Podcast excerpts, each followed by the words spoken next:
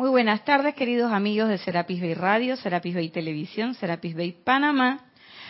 Este es su espacio, la vida práctica del yo soy. Yo no soy Nere.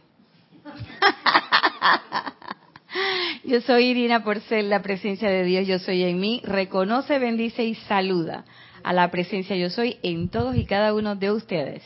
Yo soy aceptando igualmente. Bueno, estamos hoy agradeciéndoles a nuestra querida Nereida que nos dio la oportunidad para asistirle en esta clase porque ella está en este momento cumpliendo con funciones propias de su desempeño profesional, danzando con las ondinas, con las sílfides y con todos los elementales. Espero que te esté yendo muy bien, Nereida, donde quiera que estés.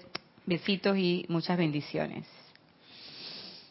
La clase que traje para hoy es una clase que está contenida aquí en boletines privados de Thomas Prince. Ah, cualquier pregunta que tengan, no escriban a Irina, arroba serapibay.com, no, le escriben a Nereida, arroba serapibay.com. y estoy segura que ella con mucho gusto les va a contestar o les va a comentar. Eh, la clase está en este libro, Boletines Privados de Thomas Prince, Las Cartas de Chambala, el volumen 2, específicamente en la página 220 a la 224. Y esa clase la hemos titulado, ¿cómo fue que dijimos que la habíamos titulado, Nelson? Estar preparado. Es una clase práctica, porque esta es la vida práctica del yo soy. Esto está en un capítulo 155, Esencia Pura de la Ascensión. ¿Y por qué trajimos esta clase? Bueno, porque una de las cosas que nosotros siempre decimos aquí en el grupo Serapi Bay es que tenemos que estar preparados. Pero para estar preparados primero tenemos que contestar la famosa pregunta primigenia, que es lo que yo quiero. Y después que contestamos la pregunta que yo quiero, supuestamente hacemos todo un trabajo precisamente para acceder a qué es lo que yo quiero. Yo le voy a confesar, cuando Jorge decía la famosa pregunta, ¿qué es lo que yo quiero? Yo decía, yo quiero estar aquí, en Serapis Bay. Yo no pensaba en ascensión ni nada de eso. O sea, los primeros momentos de Serapis Bay. Y yo decía, yo quiero estar aquí, yo quiero servir, yo quiero, yo quiero, yo quiero, yo quiero. Pero realmente el famoso sendero que uno recorre es un sendero de una vía. Tiene un, solo lugar de llegada, que es ese evento cuasi fantástico, maravilloso, único y exclusivo que nosotros llamamos la ascensión. Y yo me topé con unos escritos del maestro ascendido Serapi Bey, donde él dice que la ascensión no es un lugar para llegar, sino que es un proceso. Entonces me quedé como que, wow, es un proceso, es un lugar. ¿A dónde quiero llegar? ¿Es el camino o no es el camino? Y este discurso, que es dado precisamente por el maestro ascendido Serapis Bey, dice, benditos corazones, seamos prácticos. O sea, dejémonos de estar elucubrando y haciendo ideaciones y maquinaciones. La cosa es más práctica de lo que ustedes imaginan. Extremadamente prácticos, dice.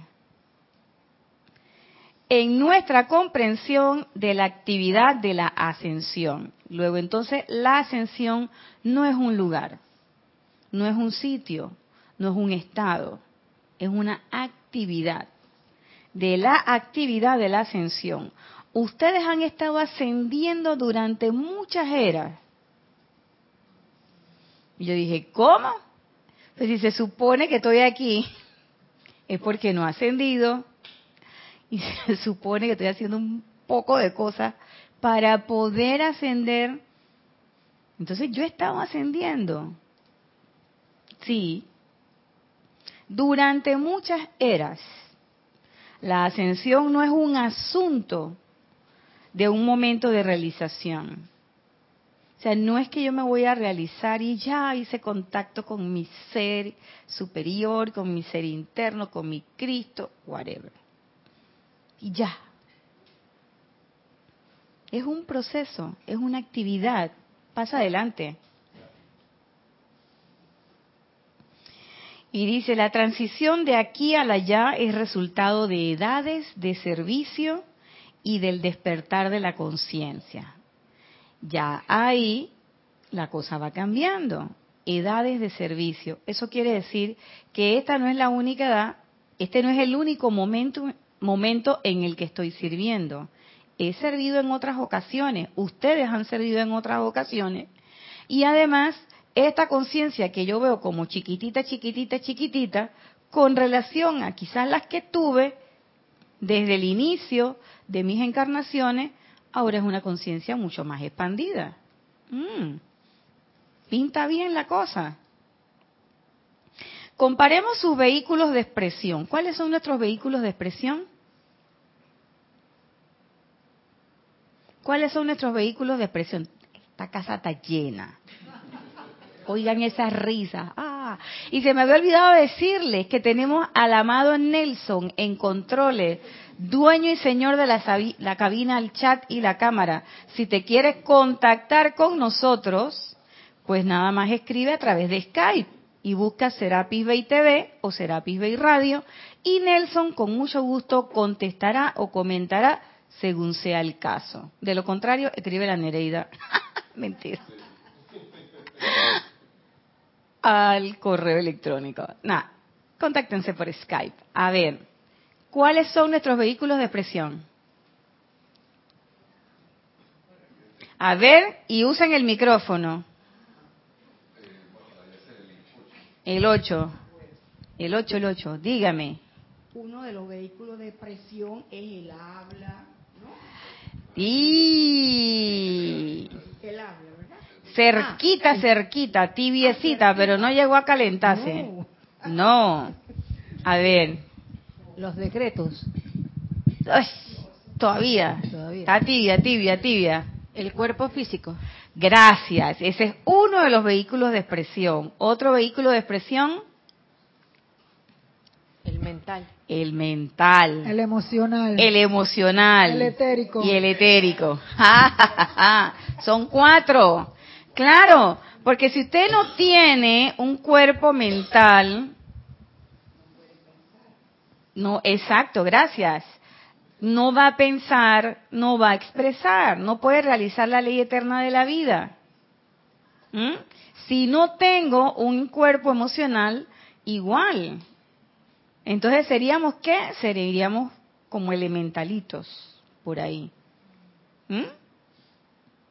¿Se dan cuenta? Pero nosotros tenemos los cuatro vehículos de expresión, que es lo que conforman nuestra personalidad, fuera de lo psicológico. Para los psicólogos la personalidad es una cosa, para nosotros acá la personalidad es el vehículo externo, es la ropa, el traje espacial.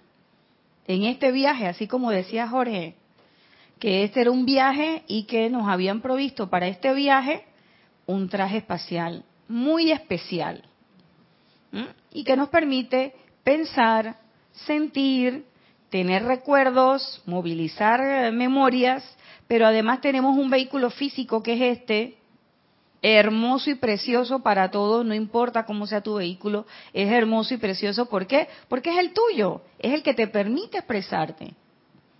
Y eso es lo que nos permite ser en este plano. El día que ya no tengamos esos vehículos, entonces vamos a ser, pero en otros planos de expresión, pero no en el físico. En este, donde el concreto o la concreta es la concreción, esta es la vibración más baja de expresión, necesitamos estos vehículos. El vehículo etérico, el vehículo físico, el vehículo mental y el vehículo emocional. Y es a través de esos vehículos que se hace realidad la ley eterna de la vida. Lo que pienso y siento, eso traigo a la forma. Mi querida amiga, claro que el habla es un vehículo de expresión del físico. Porque una vez que pienso y siento, lo expreso.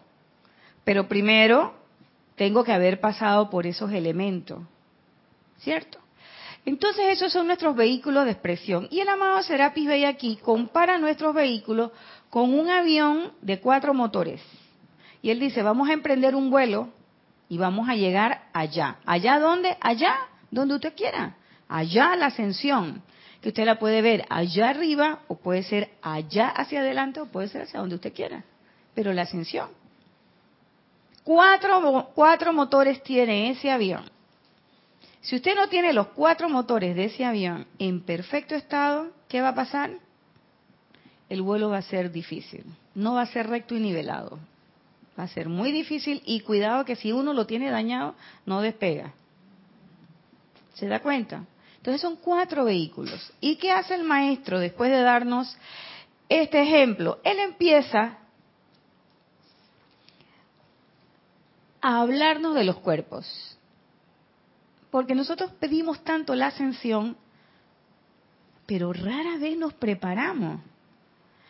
Pensamos que prepararnos, y yo pensaba eso, no pensamos, ellos no, soy yo, yo, porque yo digo las cosas en base a mí.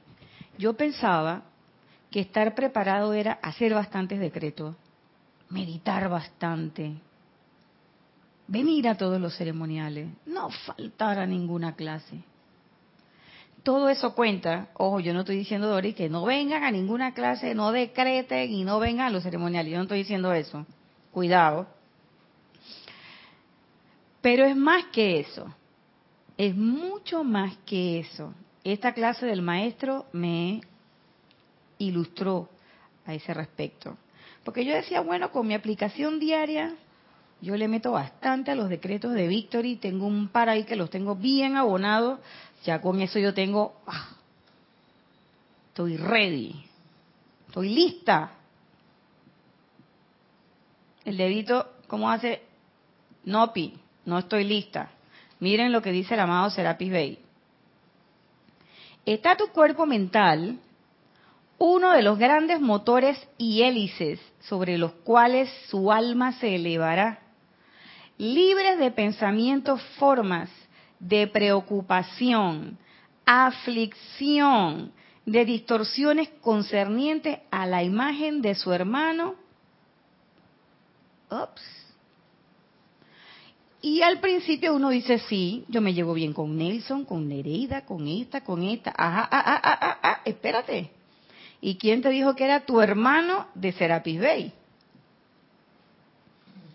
Tu hermano es el que está allá afuera. Tu hermano es el vecino que te pone la música a todo volumen. Ya yo vi carita de aquí que está y que... Tu hermano es la cajera del supermercado que no fue lo suficiente amable para tu criterio o la cajera del banco. Ya yo no pongo el ejemplo de los jubilados porque quiero que sepan que ya yo estoy en esa en esa vuelta. Ahora la gente coge rabia conmigo, no yo con ellos, ya yo me pongo en mi fila y ellos allá que esperen más bien. Así que el ejemplo de los jubilados, quítenlo, bórrenlo. Ese no va. Pero tu hermano es el taxista, tu hermano es el piedrero que se acercó a pedirte plata, tu hermano es cualquiera. libre de pensamientos, formas de preocupación o aflicción. Ay, pero si a mí lo que me preocupa es ese pobre señor que está ahí con esa pierna hinchada, con esas llagas y con esa cosa y pobrecito. Sentimiento de lástima, pero también un pensamiento de aflicción. Pensamientos distorsionados completamente. Ah, pero yo me llevo bien con todo el mundo. No basta con llevarse bien, no basta con hacer las aplicaciones. Realmente nuestros pensamientos están libres y son distorsiones.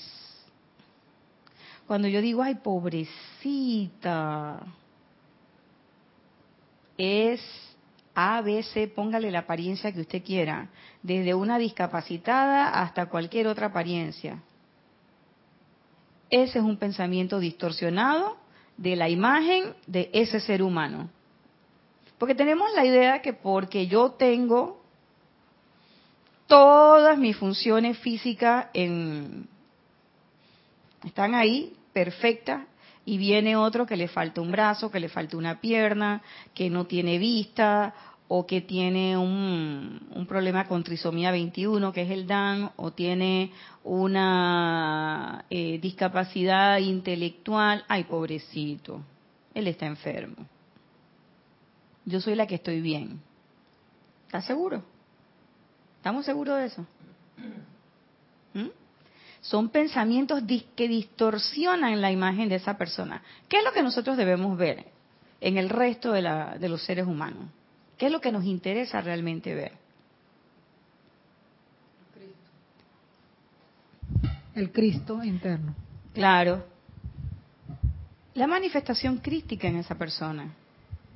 Ya lo había dicho el maestro El Moria, la voluntad de Dios es el bien. Y entonces tú qué haces mirando la distorsión. Y, el, y, ojo, que cuando la vemos, en ese momento, ¿quién se está atando?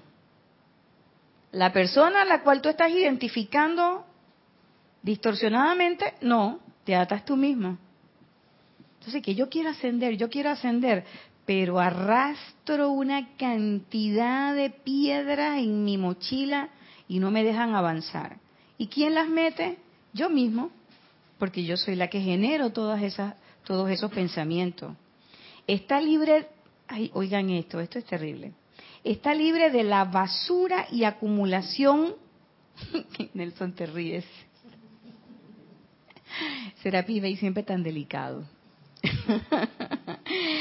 Está libre de la basura y acumulación de sus conceptos de las edades que le impedirá a la hélice girar debido al mismísimo peso de la efluvia cuando venga la señal de partir. ¡Ah! Terrible. Basura y acumulación de sus conceptos. ¿Cuáles conceptos? ¿Qué conceptos distorsionados tenemos? No me alcanza la plata. A mí nadie me quiere. Es que yo soy fea es que yo soy gorda, es que no soy inteligente. ¿Qué más? La calle está dura, hay mucha corrupción. Por allá roban, por acá violan, por allá matan. Agarra la cartera si viene una persona de color diferente porque lo más seguro que te va a robar. O más sutiles, ella no me cae bien. Así que yo la voy a ignorar. ¿Sí? Así somos. Ella está equivocada, yo estoy en lo cierto. Ella es una engreída. Él está feo, no me gusta. Ella está bonita, me encanta. Todas esas son distorsiones, se dan cuenta, son calificaciones. La gente es como es. Y lo que nosotros vemos en los demás, ¿será realmente lo que ellos son? ¿O estamos viendo las propias distorsiones de nuestros propios pensamientos, de nuestros propios conceptos? Amén de todos los otros conceptos que nosotros tenemos. Ella es una llorona. O míralo, ay, él está llorando y es hombre. No, los hombres no lloran. Tú eres metrosexual. Porque los metrosexuales son... Eso lo escuché hoy en un en el taxi cuando iba para para mi trabajo. Yo me venía poniendo crema y el señor del taxi que me lleva y me trae todo el tiempo, según un taxi amigo, digo yo, me dice que yo me estaba poniendo crema y él me dice que le sobró un poquito de crema, pero una que no tenga olor. Yo dije, espérate que yo tengo una sin olor. Y atrás venía, parece que alguien que era amigo de él, no sé, alguien que había recogido por ahí. Y le dice que, ay, ahora tú eres metrosexual. Y yo dije, yo me quedé callada porque ese no es amigo mío, yo no lo conozco, no sé quién, así que yo no le voy a contestar. Pero yo me quedé pensando, digo, y este está aquí en Panamá decimos reventando cuando están molestando. Este está reventando a Juan, ¿qué le pasa? Juan es el taxista. Y el taxista es que no, no, no, no, es que se me pelan los codos, que no sé qué. Y el sunto su cremita muy normal, todo. Pero yo me puse a pensar, digo, mira, ve, este yo venía leyendo esto. Yo dije, digo, mira, ve, teoría y práctica. Aquí está el ejemplo para esta tarde. Concepto, o sea, si el hombre se pone cremita en los codos y en las manos, uy, tienes un problema. Eso no es un concepto, eso es un concepto equivocado. Amén de los conceptos que tenemos desde las edades, que es que, eh, ¿qué les puedo decir? Los conceptos del Dios castigador. No hagas eso porque Dios te va a castigar. Dime. Claro que sí, hermano. Es que recordé, yo este es un comentario aquí de Nelson Muñoz desde la cabina. Es que recordé que me puse a leer una, una cosa que escribió un señor que ya tenía sus años. Dice que yo no me había dado cuenta que tan destruida tenía la cara. Porque nosotros nos acostumbramos a estar poniéndonos cremita de nada, no sé qué.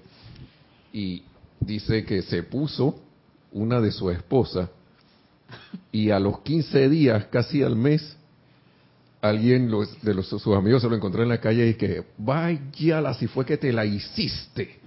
Así que la operación la de cirugía. La cirugía. que no sabías que, era de, que eras de esos tipos. Y el tipo dijo, y que a mí no me importa lo que me digan, porque lo que me han dicho ha sido mejor de lo de las críticas, así que yo me voy con Sí, gracias Nelson por el por el ejemplo, así hay mucha gente, oye, tú te vas, así le te vas a poner crema. En esto, ay, rosado, nosotros que usamos el rosado el día martes, ¡ay! Tú te vas a poner rosado. Los hombres no se visten de rosado. Y cuando estamos, que estamos en eh, estado interesante, ah, no, no, no, las embarazadas no se visten así, tienen que ponerse batita. ¿Perdón? Yo recuerdo cuando estuve en Argentina, yo tuve un shock visual bien grande porque allá las mujeres tú las ves con barriga afuera y su barrigón se ven más bien y ya están emocionadas, encantadas de la vida y a nadie se le ocurre mirarlas con extrañeza. La única osada fui yo. Me metieron un codazo y que, oye, ¿qué pasa? No mire para allá. Yo es que, es que yo nunca he visto eso. En Panamá todas las mujeres andan con unos batilongos enormes yo me acuerdo que cuando yo estaba embarazada, mi mamá me trajo como cinco, y yo dije, eso parece como bata para entre casa, y que no, esto es para que vayas a trabajar. Y que, ¡Ah! no lo puedo creer. Claro, todos esos son conceptos equivocados. O sea, ¿quién te ha dicho que no puedes hacer esas cosas? Que tú, que una persona, un hombre no puede ponerse una camisa rosada yo a mi hijo cuando estaba chiquito, yo le puse todo lo que me regalaron. De todo color. Ya. Y muchas veces son esos conceptos los que no te dejan avanzar. Ay, es que yo no tengo capacidad para hacer esto. Oye, estudialo, léelo, documentate. No, es que yo jamás he hecho esto. Hacer la cabina, por ejemplo. Ay, es que yo no sé manejar eh, los micrófonos, no sé manejar la cámara. Pues se aprende. Todos son conceptos, conceptos, conceptos. Y fíjense qué cosa, que la mayoría de los conceptos que nosotros aceptamos y que los tenemos como punto de columna vertebral de nuestras eh, de nuestro funcionamiento diario, casi todos son limitantes no hagas esto, no hagas esto, no hagas esto, no hagas esto, no hagas esto. Si es algo con comida, no comas esto, no comas esto, no comas esto. ¿No se han fijado? Y en estos días yo me encontré con una nutricionista que me dijo, yo le dije, oye, ¿y no me vas a decir qué es lo que no tengo que comer? Dice, no, yo te voy a decir qué es lo que debes comer.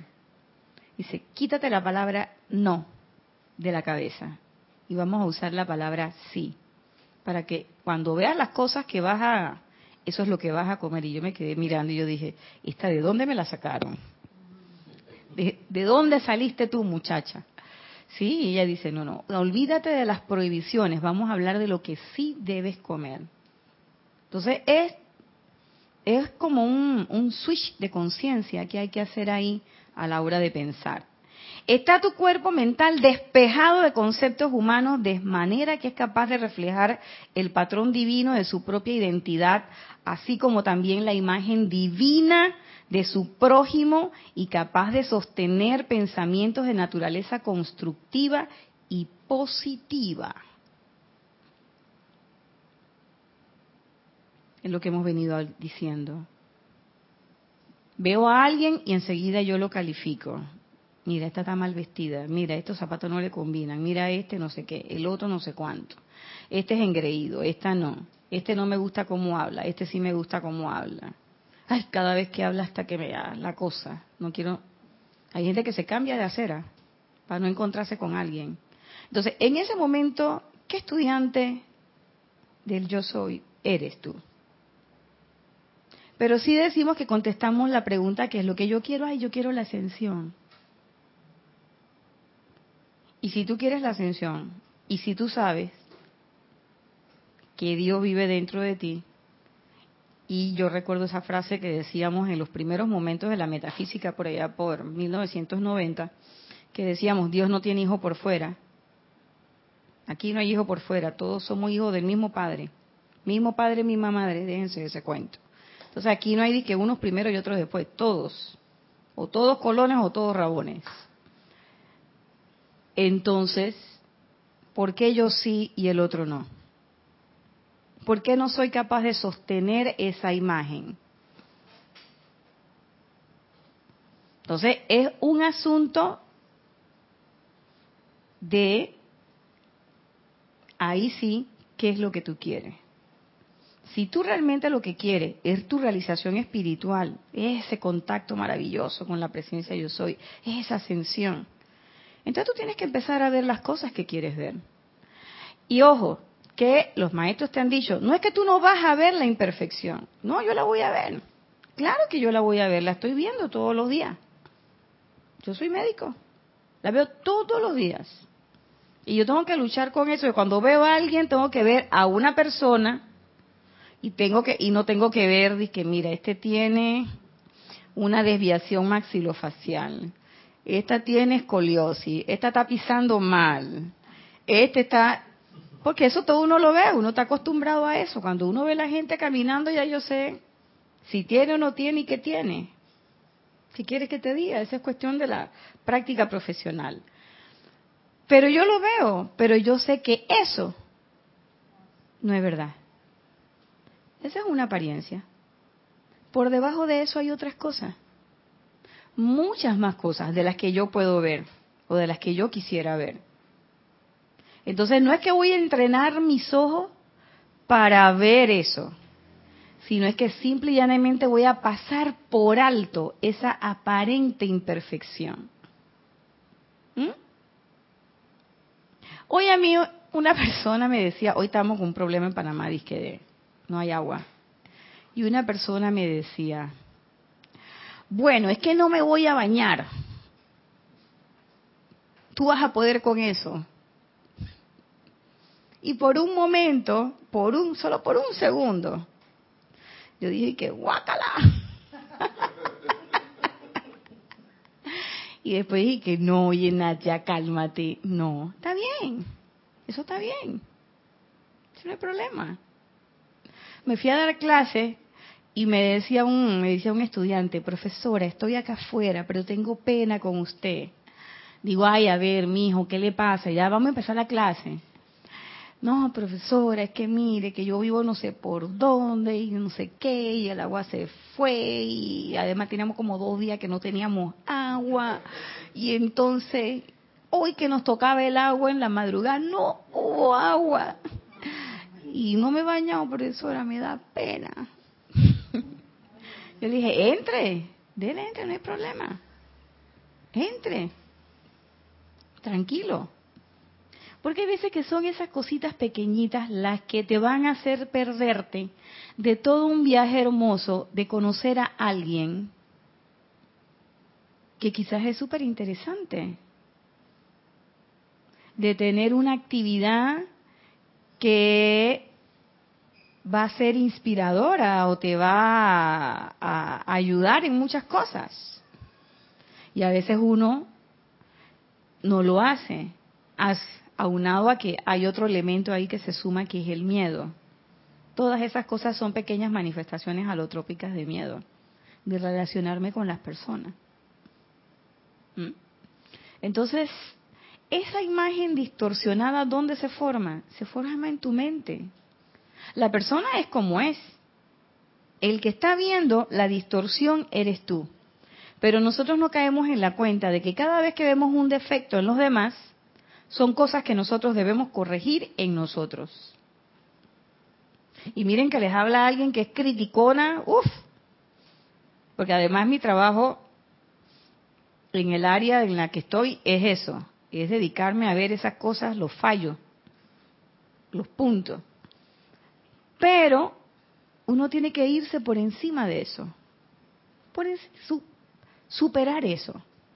Y cada vez que yo veo un fallo, yo digo, ups, revisa Nadia, aquí tienes una figurita más para cambiar, para trabajar.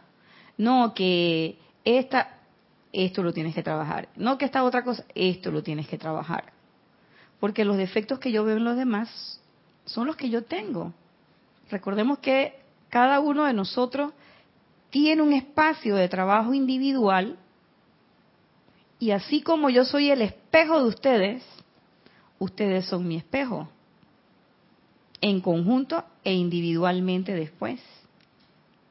¿Y qué es lo que uno no debe hacer? Si hay algo que uno no debe, miren que generalmente no usamos la palabra deber ni tener, porque no se debe ni se tiene nada, todo es autoconsciente y voluntario. Pero ¿de qué se trata? De trascender esa limitación.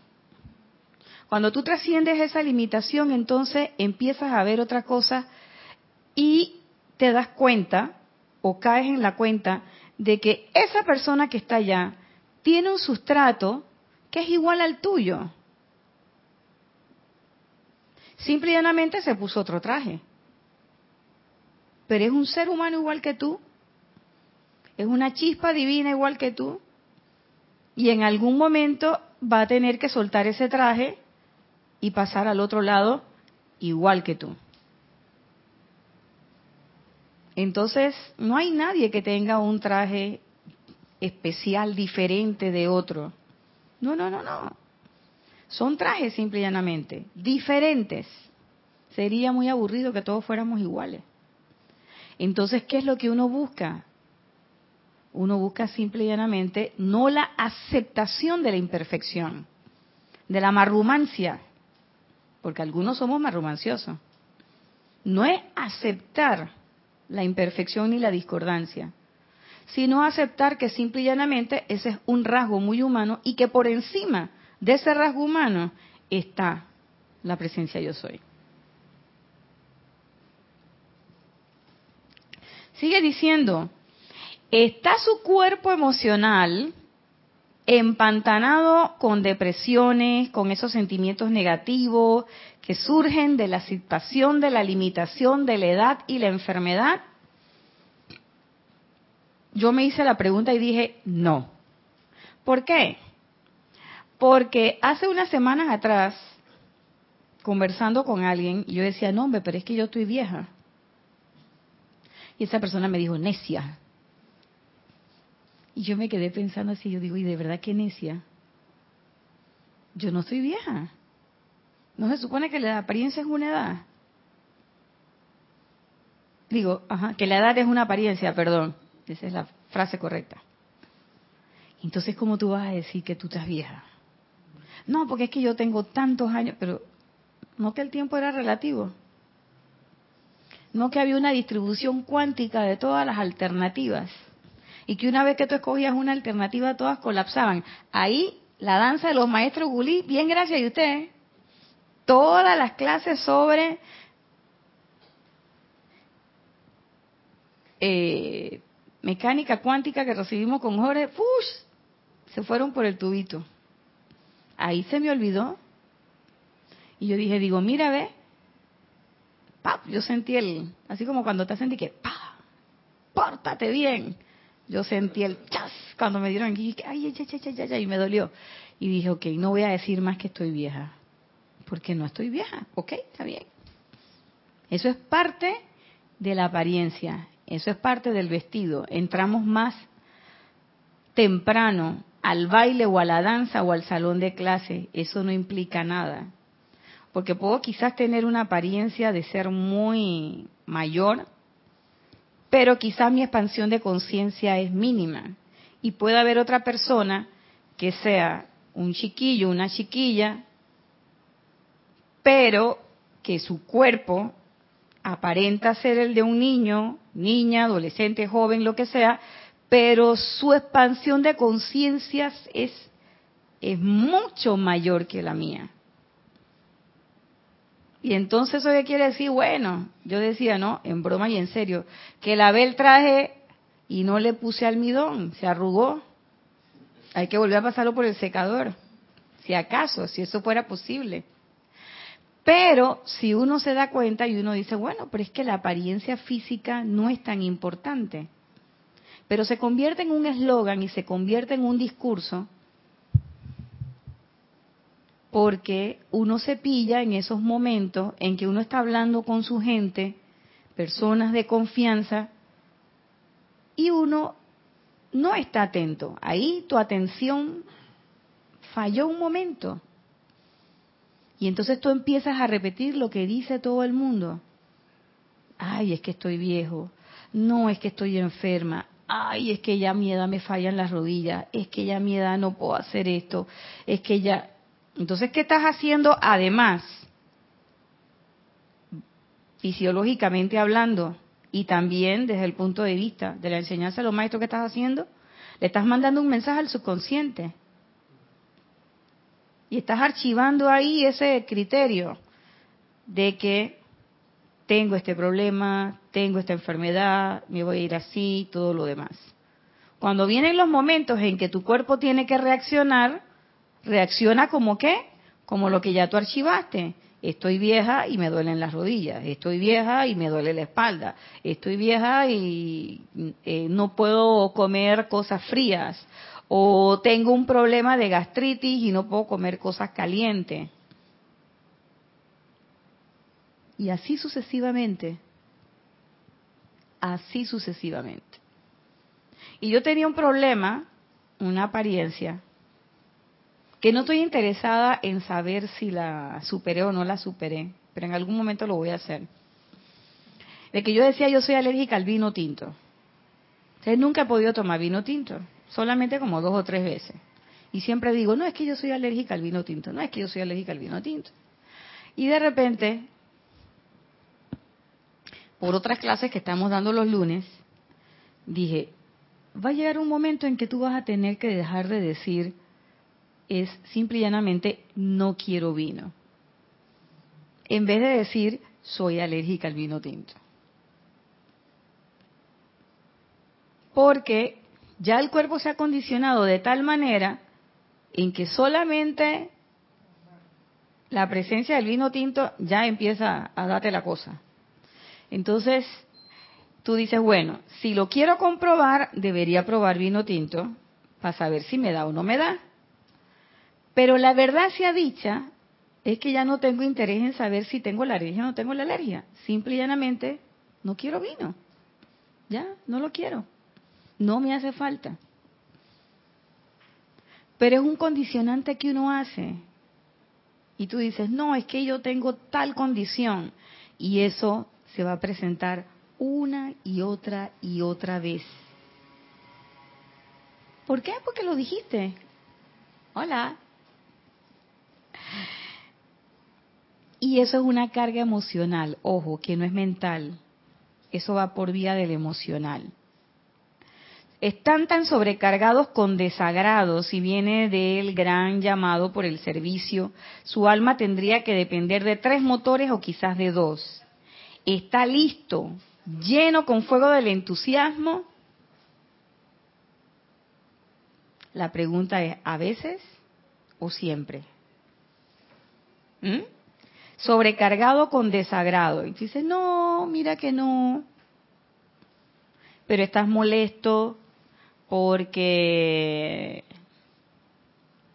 los políticos están robando, estás molesto porque eh, la pederastía en ciertas instituciones, estás molesto porque a fulano que está preso hay posibilidad de que lo dejen salir, estás molesto porque tenías un caso legal y no te lo han resuelto, estás molesto porque cómo dejaron salir a aquel que mató a no sé quién y que hizo no sé qué, estás molesto porque no hay justicia, estás molesto porque... ¿Se dan cuenta?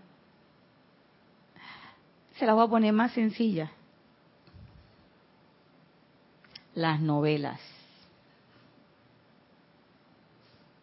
Ahí por ahí hay un suspiro por ahí atrás. Las novelas, las turconovelas.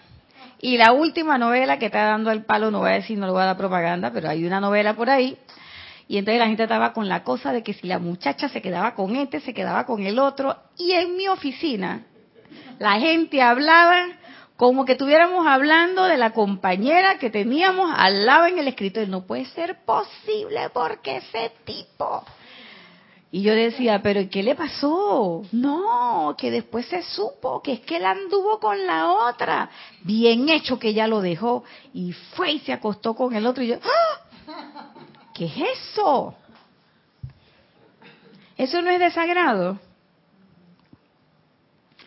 Yo recuerdo cuando estaba el sultán, y la gente aquí en Panamá, todo el mundo, el sultán famoso, mátalo, hazle. Y yo decía, pero espérate, espérate, ¿tú te das cuenta de lo que tú estás diciendo? Ah, no, pero esa es una novela, eso no, eso no importa. Ah, no. Ah, no. Son sentimientos que tú estás emitiendo, oye, a la atmósfera. ¿A dónde creen que ustedes van con esos, esos, esos sentimientos? Donde dice el maestro, eso contribuye a la cuota de fluvia. ¿O ustedes no han oído hablar de los pensamientos y los sentimientos sin vergüenza? Por ahí, dando vueltas. Y entonces la gente, tú le preguntas, ¿y qué estás haciendo? Nada. ¿Y en qué estás pensando? En nada. Digo, ay, usted es peligroso. Eso es peligroso. Usted tiene que estar con su mente bien atenta, pero cuando usted no está pensando en nada, cualquier cosa le entra. ¿Ibas a decir algo, Nelson? Dos cositas ahí de eso, que una de esas turconovelas se llama de que me robó la vida. ¡Ay, madre! Entonces, las personas se pasan dos, tres años viendo eso y después que, ay, ya la, yo no hice esto en mi vida y te toda la atención puesta en eso dos, tres años después se pregunta que qué pasó con mi tiempo. Claro, la misma novela te lo está diciendo, me robó la vida. Claro, te robó la vida viendo ahí media hora la cosa esa. Ese es el robo. Y la otra es que los pensamientos y sentimientos, esto que tú, tú hablas, son criaturas vivas, que nosotros le dimos vida, la humanidad le ha dado vida y que están esperando con una certeza de que tú le vas a dar su, su alimento. Y están ahí con seguro de que este que está aquí me va a dar a mí mi cuota de miedo que yo necesito para estar vivo, o mi cuota de, de, de, lo que sea. Gracias por ese comentario. ¿Y cuál es el alimento? ¿Cuál es el alimento? Tu atención. Esa es la cuestión. Es su atención. Fíjense, hay, hay, una película y yo, bueno, yo la vi, es, yo lo que vi fue la cómica es una sobre, es algo sobre los, eh, la Liga de la Justicia, pero no es la película La Liga de la Justicia, eran las cómicas. Y yo recuerdo cuando estaba chiquita que me gustaba mucho ver eso y había un, había un elemento, había un super malo que se alimentaba de lo que la gente hacía. Entonces llegó un momento en que no sabían cómo destruirlo, hasta que uno de los superamigos dijo, pero es que simplemente cuando dejemos de hacer estas cosas, él solito se va a consumir. Y en efecto así fue. Y así son las cosas. Proporciones guardadas, por supuesto, en nuestra vida. La envidia, ¿quién la alimenta? Nosotros mismos ah, pero es que fulana que me tiene envidia, que no sé qué, deja de pensar en eso, Deja de sentirte mal por eso. ¿Por qué? Porque tu pensamiento está contribuyendo y tu sentimiento está contribuyendo a la efluvia. Te está sacando eso y se va a identificar con eso. Además, estás abriéndole tus puertas. Todos tus chakras se están poniendo ahí en posición de catcher. Venga para acá todo eso. Cada vez que tú le abres la atención, la atención a esas cosas, tú estás con la manilla así, ¿ves? Tírame la bola. ¡Pap! Y la agarra. Y el problema es que una vez que tú agarras la bola es difícil soltarla. Porque si fuera que tú la sueltas y ya, no, no, no, eso se queda ahí. Después tienes que hacer uno y otro y otro y otro trabajo para quitarte eso de encima. Si no fuera facilito, esto fuera viste de tres vueltas y ya tuviéramos ascendidos todos. ¿Por qué nos cuesta tanto? ¿Por qué nos cuesta tanto? Porque no estamos haciendo nada de estas cosas. No estamos disciplinando los vehículos, no nos estamos disciplinando nosotros. Y lo que estamos haciendo es permitiendo que jueguen con nosotros. Yo voy y yo pienso que yo tengo libertad y que yo voy a escoger algo y estás escogiendo algo que ya te programaste en la propaganda que viste mientras estabas viendo la turconovela. ¿Está oyendo? Pele el ojo. De tú vas a la y vas y coges ese producto. ¿Y por qué tú coges ese producto? No, yo quiero bajar con Biclorín. ¿Cómo sabes que tiene Biclorín? Decía Jorge. ¿Ya tuviste? No. ¿Y de dónde salió eso? De una programación que te viene. Y a veces uno está haciendo cosas y uno dice, no, yo no voy a hacer esto. Pero ¿por qué no lo vas a hacer? No es porque realmente no lo quieras, no es porque realmente estés consciente de que tiene algún riesgo para ti o no lo vas a hacer porque realmente no quieres, sino es porque ya hay una programación previa que te dice, esto es lo que debes hacer. Entonces eso es lo que uno tiene que revisar. ¿Dónde estoy poniendo mi atención? Porque cuando mi atención no está donde debe estar, ¿qué es lo que pasa? Tengo las puertas de la conciencia abiertas, completamente, las ventanas abiertas de par en par. Cuando te entre ¿Dónde está? ¿Dónde dice? La basura. Entonces no te quejes. ¿Por qué? Porque tú le estás permitiendo que esto, estás permitiendo que entre. Ah, no, pero ¿por qué me Porque tú además tienes tu atención enfocada ¿qué? En la imperfección, en la carestía, en los problemas. Y yo siempre recuerdo una frase de Jorge y me encantaba cuando él decía, yo no me preocupo yo me ocupo. Porque el preocuparse es eso, es pensar, sentir, me deprimo, me quedo y estoy ahí como empantanado en una, eh, es como una sensación viscosa que no te deja moverte con, con, con fluidez, gracias. ¿Ve?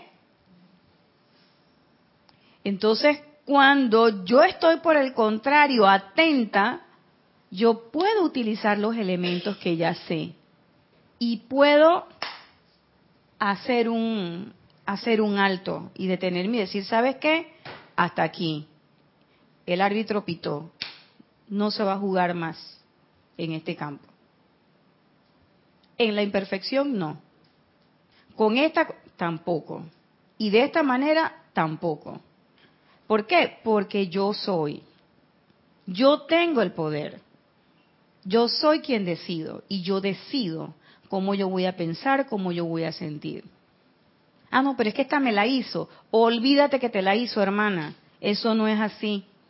Mientras tú sigas pensando que te la hizo, tienes un cordón umbilical atado a esa persona. Y tú quieres deshacerte de esa persona, pero mientras más la piensas, mientras más la mencionas, mientras más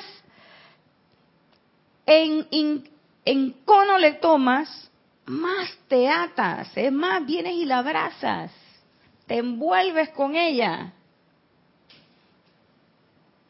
Y todo a punta de pensamiento y sentimiento. él está hablando de que si tu cuerpo emocional está lleno con dedicación y consagración de sus energías secretas a la gran edad y la era de Saint Germain. Decimos, ay, sí, con los maestros, todos, que sí. Pero a esta me la paga. ¿Qué parte de edad dorada no entendiste? ¿Qué parte de ley del perdón no se entendió? No, pero es que espérate, la ley del perdón viene, pero primero esta me la paga. Deja que eh, esta es una, esta es una factura que tengo ahí pendiente. Suelta la factura, hermanita. Deja eso. Deje eso, porque esa factura trae una letra chiquita, bien grande, y trae un peso bien grande para ti. Uy, antes de que se acabe la clase. Está tu cuerpo etérico despejado de resentimientos ocultos, rebeliones de injusticia hacia, otros seres, hierve con heridas ocultas. Hoy miren cómo lo dije, hierve. Porque esas heridas ocultas, como que le echaran sal. Hay allí debajo de la superficie de su capa memorias que ni siquiera ustedes saben de edades de luchas y aflicciones que se abren como heridas frescas cuando las corrientes de vida se reúnen de nuevo bajo la presión del servicio cooperativo?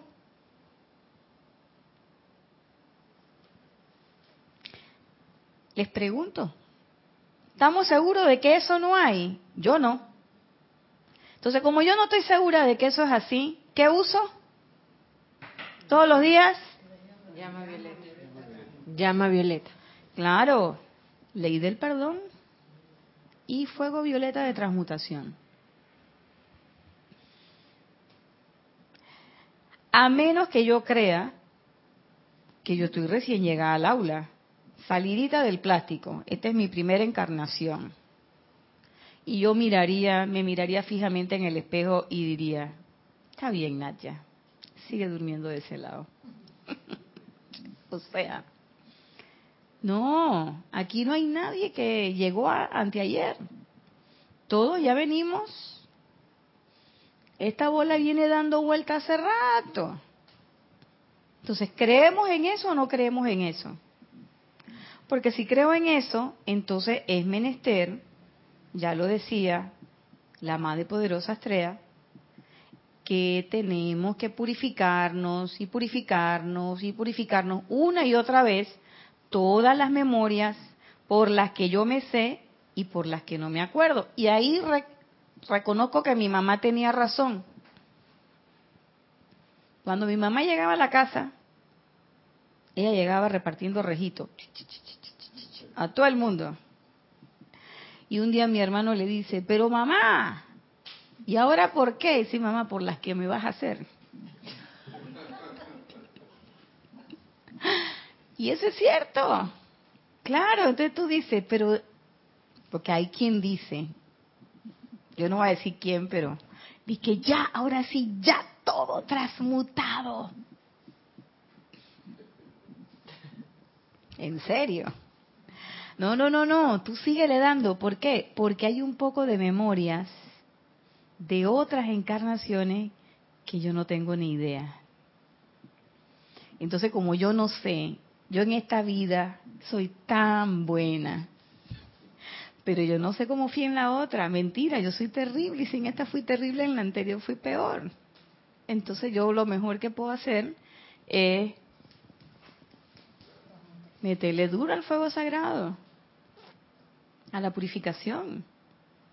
De lo contrario, naná y naná. Cuando me toque la hora me van a decir, ¿y vos quién sos? No, no, no, vaya para la fila. Regrese. Entonces, esta es una oportunidad de oro. Yo no sé si en otras encarnaciones yo voy a tener la misma conciencia que tengo ahora. Si voy a tener la misma oportunidad que tengo ahora.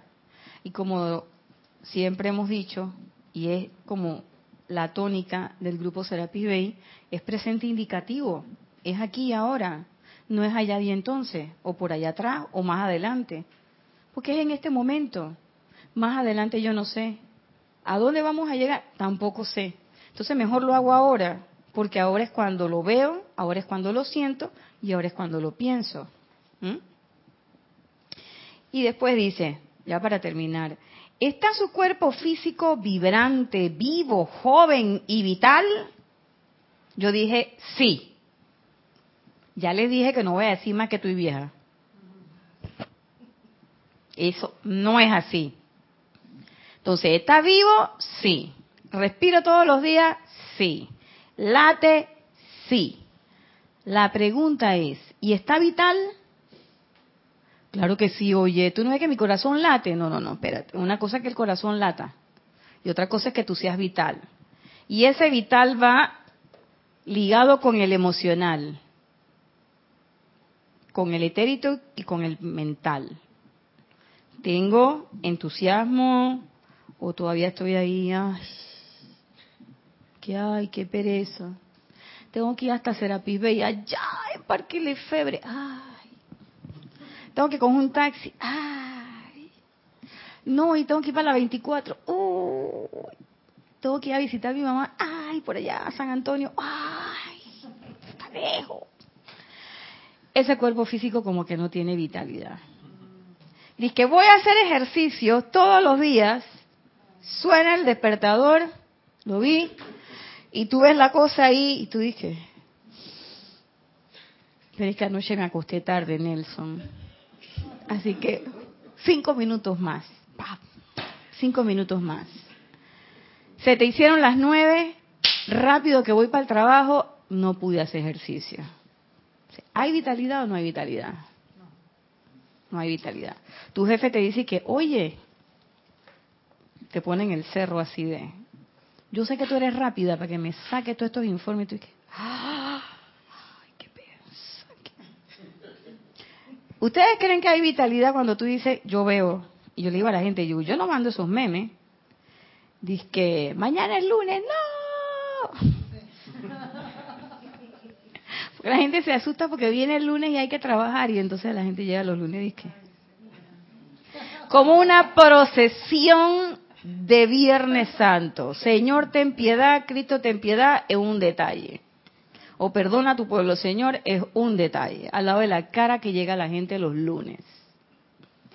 Sin embargo, los viernes, la gente dice, viernes cucaracha. Aquí, entonces tú ves a todo el mundo y dices, wow, porque viene el fin de semana. Entonces tú estás amarrando tu vitalidad a un ente externo. Y si un día viene alguien y se le ocurre decir, bueno, este orden de cosas se cambió, ya no hay sábado ni domingo, ahora los días de descanso van a ser miércoles y jueves. Y vamos a trabajar viernes, sábado, domingo, lunes y martes. ¿Qué va a pasar? ¿Qué pasó con esa programación? Cambió. ¿Se dan cuenta? Es una programación, simple y llanamente. Entonces yo tengo vitalidad nada más el sábado y el domingo. Y el viernes, por supuesto, para ir a la pachanga. Pero cuando llega el lunes, me cuesta prender la computadora, teclear. Y tú ves que hay gente que tú dices, oye, niña, media hora con esa carta, ¿qué pasa? Ay, doctora, es que usted no tiene idea del fin de semana que pasé. Y yo la miro y yo le digo, sí, créeme que yo sí tengo idea. Así son. Ha desarrollado dignidad y maestría a través de los años. Ops. Dignidad y maestría. ¿No queremos ser maestros de la energía y la vibración? ¿Maestros de la circunstancia? La pregunta es, ¿lo hemos desarrollado? ¿Tenemos alguna destreza? Yo admiro a mis hermanos que son músicos y a otros que no son músicos y han logrado unos avances en la música enorme. Porque adquieren unas destrezas. No todo el mundo tiene destrezas del físico. Hay gente que tiene una destreza muy intelectual. Pero la vida es balance. Y así mismo como yo debo tener un desarrollo intelectual, también es menester que yo tenga un desarrollo físico. Lo cierto es que en este plano, si tú eres muy intelectual, no le metes al deporte. Y es raro que te encuentres una persona, y eso me ha pasado, qué chévere que me he encontrado con esa gente, que tienen una destreza mental increíble para análisis, para de todo, pero también tienen una fortaleza física grande. Eso le permite una mejor, un mejor funcionamiento en este plano. Es increíble. Y a veces uno piensa que no, que lo que yo tengo que tener es mucha devoción a Dios. Y yo solamente tengo que estar pensando en Dios. Para que sepan, las monjitas en los reclusorios y los padres en los reclusorios juegan fútbol, juegan ping-pong, juegan voleibol, nadan, hacen deporte. Lo único que no hacemos deporte son los que nos pasamos todo el día esperando que venga la turconovela. Ay, perdón para todos los que ven las turconovelas. Pido perdón, pido perdón. Está su cuerpo físico cargado con el poder de resistencia que pueda requerirse para pasar días o semanas sin dormir, magnetizando la luz y ministrando a los desamparados y los confundidos. ¿Ah? Yo tengo que ministrar a los desamparados y confundidos. Serapis Bay. Sin dormir. Entonces hay gente que no, yo tengo que dormir 12 horas diarias. Ay, madre. Yo tengo que dormir 10, 8. Y a mí en estos días me preguntaba alguien, ¿cuántas horas que tú duermes? Y yo duermo como 3, 4 horas. 3, 4 horas nada más. 3, 4 horas. Y si me da mucha cuerda, le doy la vuelta al reloj y, como decimos aquí en Panamá, le doy la bienvenida al fulo. Sin ningún problema. Claro, en la profesión que yo ejerzo, eso es costumbre, uno se acostumbra a eso. Pero no es que lo voy a hacer todos los días. La cuestión, cuando yo entiendo cuando él dice, está su cuerpo físico preparado, ahí es donde hay que entonces consentir al físico. Hay que prepararlo.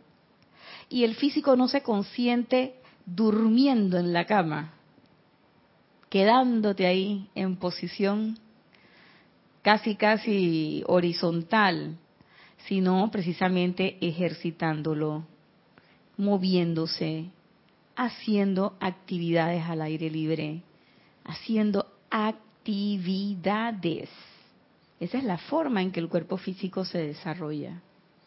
Que no, yo le doy un par de masajitos, un par de cositas, yo lo visualizo, está bien, trabaja tu visualización, está bien. Pero tienes que moverte, porque el cuerpo físico se hizo para moverse. ¿Tengo que hacer? Sí, es menester que lo hagas. Porque esa es la única forma en que tú vas a ponerte al servicio de los maestros. Necesitarán sus mentes alertas, sus sentimientos calmados, sus cuerpos etéricos pacíficos y sus cuerpos físicos descansados, vitales y animados. Obsérvenlos.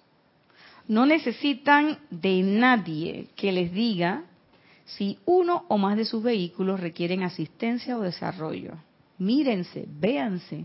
Cada uno de ustedes son los que van a determinar eso. Vendrán días en que recordarán mis palabras y ojalá que estén listos.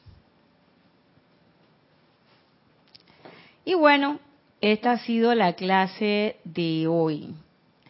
Recuerden que hay que cuidar el vestido. Porque a diferencia de los otros vestidos que tenemos en este plano, si esta camisa se me rompe, yo voy ahora a cualquier almacén aquí y por menos de un dólar me consigo una camisa que me cubra. Si se me rompen los zapatos, yo voy y me compro un par de zapatos. Me los puedo comprar muy caro como me los puedo comprar hasta por 50 centavos. Eso no es problema. El problema o el asunto es que este cuaternario que tiene pensamiento, sentimiento, memorias y cuerpo físico, Es el único traje que nos dieron para este viaje. Es el único traje que tenemos en este momento. Y es el que tenemos que usar. Yo no puedo decir y que, ay, este se me rompió, necesito otro, porque yo este no lo puedo remendar. No, no, no, no, no. Remendado y todo como esté, es el traje que usted tiene que usar. Entonces, ¿qué debemos hacer? Cuide lo que piensa, enfóquese, cuide lo que siente, porque lo que piensa y siente eso trae la forma. Cuide sus memorias, cuide su cuerpo físico, ejercítese, haga algo, vigílese, mantenga su atención enfocada y sobre todo, utilice todos los elementos que los maestros nos dan para purificar, para elevar la conciencia y para estar en buenas condiciones. Cuando llegue el momento, vamos a estar listos. Que las manos se levanten y digan, ¿sabe qué? Yo estoy listo. Por supuesto, si es que usted quiere, si es que usted quiere. La pregunta está siempre ahí. ¿Qué es lo que usted quiere? Y si usted lo que quiere es la ascensión, si usted lo que quiere es el desarrollo espiritual, pues ya tiene la fórmula. Este ha sido su espacio, la vida práctica del yo soy, de la amada Nereida Rey. Yo soy Irina Porcel en sustitución de Nereida. la presencia yo soy en mí les desea que tengan un excelente fin de semana, una bella noche o día de domingo, de sábado y domingo, y que las bendiciones se sigan devengando a través de ustedes. Muchas gracias.